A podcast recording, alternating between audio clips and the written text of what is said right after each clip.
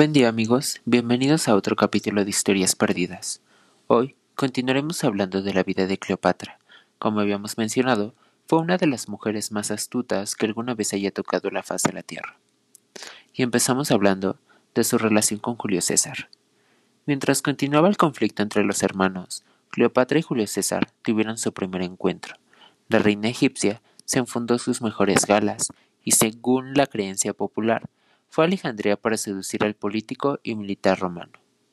Cuando Ptolomeo VIII supo la noticia, instó a la ciudadanía a amotinarse contra ellos. Sin embargo, el romano acabó con los aliados del egipcio y apaciguó a los alejandrinos. La guerra contra Ptolomeo acabó con su muerte, alrededor del año 47 a.C. César tenía la autoridad para reinstaurar el poder en Egipto, por lo que casó a Cleopatra con la que esperaba un hijo con el hermano menor de ésta, Ptolomeo XIV. Cesarión, el hijo de Cleopatra y de Julio César, nació poco tiempo después. Se cree que continuaron viéndose a escondidas, pero no hay certeza. Cleopatra vio en Cesarión la oportunidad de convencer a Julio César de devolver el poder de la costa este del Mediterráneo a Egipto y de ser aliado de Roma. Sin embargo, esta inspiración se esfumó cuando Julio César fue asesinado en el año 44 a.C. Muchos son los que creen que Cleopatra quería repetir lo que hizo con Julio César con su sucesor, Marco Antonio. En su primer encuentro, Cleopatra trató de deslumbrar a Marco Antonio a pesar de que éste estaba casado con su primera mujer. Se dice que Cleopatra llegó a la cita en un barco con la popa de oro, las velas púrpuras y los remos de plata. El extraordinario poder de seducción de la reina impresionó a Marco Antonio, que quedó enamorado de ella. Su relación no fue idílica y siempre hubo periodos de idas y venidas. A pesar de ello, tuvieron tres hijos. Tras una lucha contra Romano Octavio Augusto, se negoció que Marco Antonio tendría que casarse con su hermana, Octavia. Así fue y tuvieron dos hijos. No obstante, tres años más tarde, Marco Antonio decide repudiar a su esposa y volver junto a su amada, con la que se casa en Alejandría. Por amor, abandonó no solo sus obligaciones familiares, sino también las políticas y militares, para vivir una fastuosa vida en Egipto llena de lujos con su amada Cleopatra. Esto le llevó a ser declarado enemigo de Roma y de Octavio Augusto. Es el principio del fin, la guerra se vuelve inevitable. Ahora, sus últimos años y su muerte. En torno al año 32 a.C., estalló una nueva guerra en la que se enfrentaron de nuevo Marco Antonio y Octavio Augusto en Egipto. En la batalla que se libró en las aguas de Actium en el 31 a.C., acabó con las fuerzas de Cleopatra y Marco Antonio. Fue el fin para ambos. Se dice que Cleopatra hizo una alianza con Octavio Augusto, donde ofreció la muerte de Marco Antonio, con tal de tener protección para ella y sus hijos. Ella envió una carta a Marco Antonio diciendo que se suicidaría, y él, tras recibir esta noticia falsa, agobiado por la derrota, siguió a su amada y se suicidó. Cleopatra, al confirmar su muerte, regresa a su reino para cobrar su parte del trato.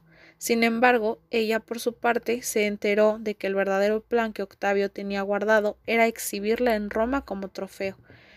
No pudiendo tolerar la humillación, la reina de Egipto se suicidó con la mordedura de un áspid o cobra egipcia. Cleopatra fue la última reina de la dinastía Ptolemaica. Tras su muerte, Egipto se anexionó al imperio romano. A continuación les compartimos algunos datos curiosos acerca de Cleopatra. Eh, no era tan bella como se cree. A pesar de que la propaganda romana mostró a Cleopatra como una seductora libertina que utilizaba su atractivo sexual para influir en la política, la realidad era bien diferente, y es que al parecer no era tan bella como se creía, y por el contrario, sí era una astuta política que hablaba una docena de, idiomas y fue educada en matemáticas, filosofía, oratoria y astronomía, entre muchas otras. Los egipcios afirmaban que los filósofos disfrutaban de su compañía, no tanto por su atractivo, sino por su capacidad para discutir sobre temas elevados. Uno de los seguidores de esta idea es el historiador de la época Plutarco, quien a pesar de odiarla, decía de ella que tenía un encanto irresistible y que nacía de su conversación. Le encantaba deslumbrar a los dignatarios de otras naciones. Si algo se puede decir de Cleopatra, es que le encantaba sentirse como una diosa viviente y sorprender a, sus dignatarios. Así queda claro después de saber que en el año 48 a.C. recibió a Julio César en Alejandría con sus mejores galas, pero escondida dentro de una alfombra real. Su hermano, Ptolomeo XIII, con quien la mujer tenía multitud de resillas, le había impedido verse con el general romano. Así pues, ella se ocultó para poder reunirse con Julio. Eso sí, con un vestido despampanante que enamoró instantáneamente a su interlocutor. En el año 41 a.C., por su parte, la reina mantuvo conversaciones con Marco Antonio, en un impresionante y rico buque de su flota que dejaba boquiabierta a su futuro amante y marido. De hecho, la leyenda dice que apareció vestida de Afrodita e hizo disfrazar a sus siervos como pequeños cupidos. Formó un club de borrachera con Marco Antonio, Después de que Cleopatra y Marco Antonio comenzaba su historia de amor en el año 41 a.C., ambos fueron, según algunos documentales, un club de borrachos según la leyenda. Ambos estuvieron un año entero realizando decenas de orgías y bebiendo hasta caer rendidos. A su vez, solían comer hasta vomitar, y al parecer en algunas ocasiones se les pudo ver por las calles de Alejandría disfrazados y haciendo bromas pesadas a los ciudadanos. Lógicamente, hoy es es imposible corroborar. 4. Pudo no morir por la picadura de una serpiente. La leyenda afirma que la reina de Egipto se suicidó dejando que una serpiente le transmitiera su veneno. Sin embargo, esta teoría no es compartida por todos los historiadores, ya que aquella época, en el año 30 a.C., el Plutarco afirmó que era imposible saber la causa de su fallecimiento, aunque señaló que la mujer solía llevar oculto veneno en sus ropas. Otros afirman que puede clavarse un puñal o incluso pincharse un alfiler sumergido en veneno de cobra.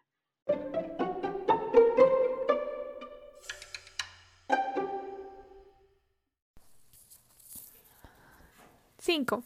Cleopatra vivía en Roma como amante de Julio César cuando éste fue asesinado. Junto con su pequeño Cesarión, había estado viviendo en un palacio propio al otro lado del río Tiber de la casa de César. Aunque es probable que ella no residiera allí permanentemente, sino que viajara regularmente desde Egipto. Tras la muerte de César en el 44 a.C., la vida de Cleopatra y de su hijo corrían peligro y, y debieron irse de Roma inmediatamente.